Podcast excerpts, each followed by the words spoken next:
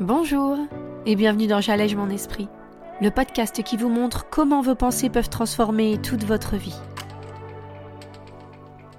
Je suis Julie Laprelle, coach de vie certifiée, et cette semaine, on va parler bienveillance, cette qualité pas vraiment donnée à tout le monde mais qui bien souvent, même si on la possède, reste difficile à s'appliquer à nous-mêmes. Alors vous êtes prêts? On y va? Bonjour à tous. Cette semaine, comme je vous le disais, on va parler bienveillance. Tout simplement parce que, selon moi, eh bien c'est une des valeurs qui me semble être l'une des plus importantes dans la vie, même si malheureusement c'est pas le cas pour tout le monde. Je pense que l'on bénéficierait évidemment énormément d'avoir plus de personnes bienveillantes dans notre société et donc dans notre entourage. Mais en fait, c'est quoi la bienveillance? Alors, selon les supports où on cherche, on peut trouver différentes définitions et pour être honnête, elles me plaisent pas toutes. Mais pour moi, je pense que le meilleur condensé, ce serait celui-ci. C'est cette capacité à faire preuve de gentillesse, d'écoute, de compréhension, d'indulgence de façon désintéressée et altruiste. Sans jugement ni parti pris, mais bel et bien dans un objectif d'accueil et de douceur. J'aime ce rapprochement entre bienveillance et douceur. Je trouve que la façon dont chacun de ces mots sonne, elle est parfaite. Sans que ce soit dans une volonté hein, d'enrober une réalité affreuse dans une couverture de coton, mais bel et bien de rendre une situation, une émotion ou un état d'esprit pénible ou difficile pour la personne en face de nous plus agréable, plus apaisé, plus doux. D'aider l'autre à vivre mieux un moment compliqué, d'atténuer en fait hein, l'inconfort ou la prise de conscience qui, parfois, eh bien, peut se révéler violente, voire bouleversante. Alors pourquoi la cultiver et surtout pourquoi cette bienveillance envers les autres, elle devrait bel et bien être aussi plus tournée vers nous-mêmes au quotidien?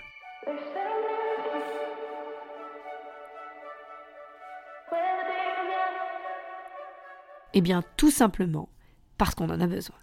C'est une nécessité, c'est un besoin universel que celui de recevoir de la bienveillance de la part des autres en face de nous, mais aussi de notre part à nous-mêmes.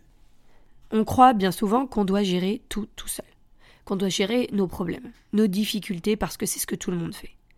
Eh bien, grande révélation, on galère tous. On est tous dans des situations de vie où on se retrouve face à des choix, face à des pensées, face à des émotions ou à des moments où c'est plus ou moins difficile pour nous à gérer. Et dans ce cas-là, eh bien, au lieu de se tourner vers quelqu'un qui pourrait faire preuve de bienveillance et peut-être désamorcer quelque chose pour nous, peut-être même voir nous aider à aller de l'avant, plutôt que de rester bloqué hein, dans certains schémas, eh bien, on se dit qu'on doit gérer. On se dit qu'on doit tout gérer nous-mêmes. Mais bon sang, ça fait, je sais pas, des années qu'on publie des études sur le fait que l'entraide, c'est démontré, que c'est plus facile de s'en sortir à plusieurs que tout seul. Ça s'appelle la sécurité psychologique. Si vous voulez aller regarder, c'est magnifique, c'est développé par des boîtes comme Google ou des choses comme ça où on nous explique concrètement qu'il est bien plus facile de parler, de s'exprimer dans un environnement où on se sent en sécurité pour le faire. Ça paraît bête dit comme ça, mais c'est évident. Donc en fait, il faut se rendre compte que c'est souvent plus facile de s'en sortir à plusieurs que tout seul, que c'est plus facile d'être soutenu et ainsi de réussir à s'en sortir plutôt que de vouloir tout gérer de front en solitaire. Mais pour ça, eh bien, il faut accepter. Il faut accepter ce qui va pas. Et il faut déjà accepter de se l'avouer pour pouvoir finalement en parler. Mais ça, eh bien, c'est quelque chose qui est très, très, très difficile pour nous. Et il y a une excellente raison à ça. Il y a tout un plan psychologique, mental, qui est en quelque sorte attaqué chez nous, hein, lorsque quelque chose se passe mal, et malheureusement, eh bien, on est très très peu à s'en occuper. Parce que ça fait peur. Parce que dès qu'on commence à parler de psychologie, de mental, de pensée, euh, d'aspect réflexion, hein, la plupart d'entre nous, on se dit qu'on n'est pas atteint par ça. On se dit en tout cas qu'on va trouver une solution et qu'en fait c'est peut-être pas si problématique que ça. Que ça vaut pas le coup en tout cas d'y passer tout son temps. Alors essayez de m'expliquer pourquoi eh bien on est si présent quand on a un problème physique, hein, pour aller voir le kiné, l'ostéo, le médecin, Mais pourquoi on n'est pas si prompt à s'occuper de notre réelle problématique qui est bel et bien celle de nous-mêmes, de notre cerveau, de ce qui se passe dans notre tête? Eh bien pour ça, je vais vous dire, il faudrait déjà avoir un peu de bienveillance envers nous-mêmes. Si vous m'écoutez ici, il y a de fortes chances hein, que vous soyez dans un schéma d'écoute et de bienveillance envers les autres. J'ai pas trop de difficultés à l'imaginer pour vous. Mais je pense sincèrement que quand on commence à réfléchir sur soi, à écouter des podcasts tels que celui-là, c'est qu'il y a une recherche derrière de développement pour nous, mais aussi de bienveillance envers les autres. Et ça, je le souligne, hein, c'est quelque chose d'exceptionnel. C'est une qualité, il faut vraiment le valider, il faut la mettre en valeur. Mais sincèrement, dites-moi la dernière fois où vous avez fait preuve de bienveillance pour vous. Réel, hein, franchement, sincèrement. Dites-moi la dernière fois où vous vous êtes arrêté et où, au lieu de vous juger et de vous critiquer, vous vous êtes parlé comme à un ami, comme à votre enfant ou comme à quelqu'un de votre famille mais à qui vous tenez vraiment. Est-ce que ça vous arrive souvent? Et pourtant, encore une fois, combien d'études ont prouvé que le fait de faire preuve de bienveillance envers nous-mêmes et de nous encourager, hein, plutôt que de venir nous critiquer, eh bien ça va venir créer des choses extraordinaires à l'intérieur de notre corps. Des sécrétions d'hormones qui vont nous permettre d'aller de l'avant, de ne pas laisser le stress ou la peur nous paralyser, et qui vont nous permettre surtout de passer à l'action. La bienveillance, c'est un super pouvoir. Je peux pas mieux le présenter que comme ça. Pour moi, c'est vraiment une faculté, une qualité même, hein, qu'il faut savoir assumer, allumer, valider, mettre en valeur pour nous. Savoir la reconnaître et la mettre au cœur de notre vie, eh bien c'est extrêmement important. Mais cette bienveillance, elle ne doit pas être tournée que vers les autres, que vers les gens qu'on aime.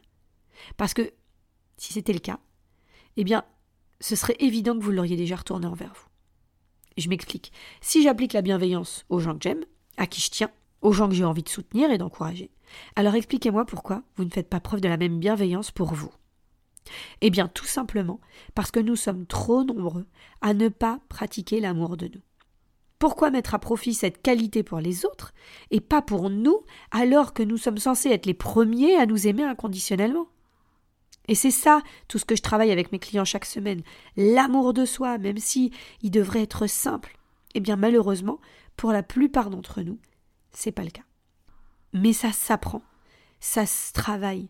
Notre cerveau, il a besoin parfois hein, d'être réorienté pour que les bons phénomènes, pour que les bons réflexes, les bons schémas de pensée se mettent en place ou apparaissent. Et pour cela, eh bien, il faut faire preuve de bienveillance et de patience envers nous d'abord. Et encore une fois, c'est quelque chose qui se travaille, quelque chose qui se cultive. Faire preuve de bienveillance, c'est prendre conscience des pensées automatiques que l'on a à chaque fois qu'il se passe quelque chose dans notre vie, et avoir le pouvoir de prendre ce recul et de remettre en question ce qui se passe pour nous. Mais en envisageant les choses sous un angle qui sera positif pour nous, constructif. Pourquoi? Vous le savez, hein, et je vous le dis très souvent, je ne crois pas au fait que tout doit être positif dans la vie. Mais il y a toujours une alternative. On avait déjà parlé de ça dans un précédent épisode, mais tout ne doit pas être blanc ou noir. Toutes les couleurs du spectre, elles doivent pouvoir apparaître dans votre vie. Et pour cela, eh bien, il faut bien souvent être entouré de personnes qui vont vous permettre de voir cela, qui vont vous permettre de voir la lumière, le gris, le bleu, le violet, j'en sais rien, tout ce qui est possible pour vous. Mais avant tout, vous devez être votre première supportrice ou supporter.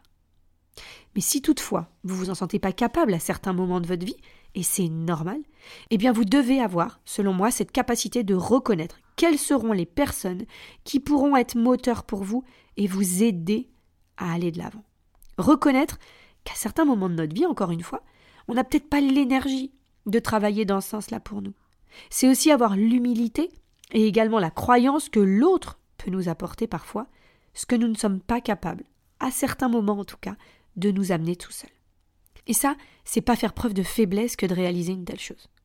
Au contraire, c'est de la bienveillance envers nous-mêmes. Alors et vous Est-ce que vous ressentez à certains moments que, malgré cette conscience que vous avez de devoir faire preuve de bienveillance envers vous, eh bien vous n'avez pas toujours la capacité de le faire? Est-ce que vous ressentez ce bienfait après certaines interactions avec certaines personnes qui vous sont chères? Cette impression d'avoir, je sais pas, le moral reboosté, l'envie de, de refaire des choses, l'envie de re-questionner ce qui vous posait peut-être problème jusque-là. Bien, c'est ça, la force de la bienveillance. Qu'elle vienne de nous ou des autres. Alors et vous? Qui est-ce qui vous entoure chaque jour? Et vers qui vous pourriez vous tourner si vous saviez que, pour une situation compliquée de votre vie, vous n'aviez pas les moyens d'avoir recours à cette bienveillance envers vous-même? Parce que c'est un bilan qui est important à faire. Et que vous avez le choix de décider de qui vous voulez vous entourer, de qui vous fait du bien, et à qui en échange vous aurez envie d'apporter votre soutien. Parce que vous vous devez ça à vous-même, aujourd'hui, pour enfin avancer sereinement dans toutes les étapes que la vie va vous amener sur votre route. Parce que c'est peut-être ça, la première preuve d'amour que vous pourriez vous donner.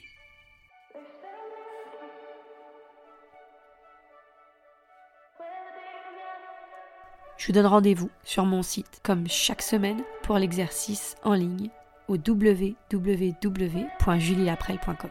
N'hésitez pas à aller y faire un tour pour remplir cette fiche et comprendre ce que la bienveillance représente pour vous aujourd'hui et comment elle se traduit dans votre quotidien. Si vous ressentez que vous avez un besoin psychologique, mental ou juste un besoin d'être accompagné, n'hésitez pas et envoyez-moi un mail. Bouquez votre séance découverte, gratuite et sans engagement, qui vous permettra de voir comment vous pouvez amener le résultat que vous souhaitez dans votre vie et comment je pourrais vous aider à y arriver. En attendant mardi prochain, je vous souhaite une magnifique semaine. Profitez bien de chaque moment et surtout couvrez-vous parce que je crois que les prochains jours vont être un petit peu frileux. Comme vous pouvez l'entendre, j'en ai déjà fait les frais et j'espère que l'épisode a été assez clair pour vous malgré mon nez un petit peu pris. Je vous embrasse très très fort, prenez soin de vous et à mardi prochain. Salut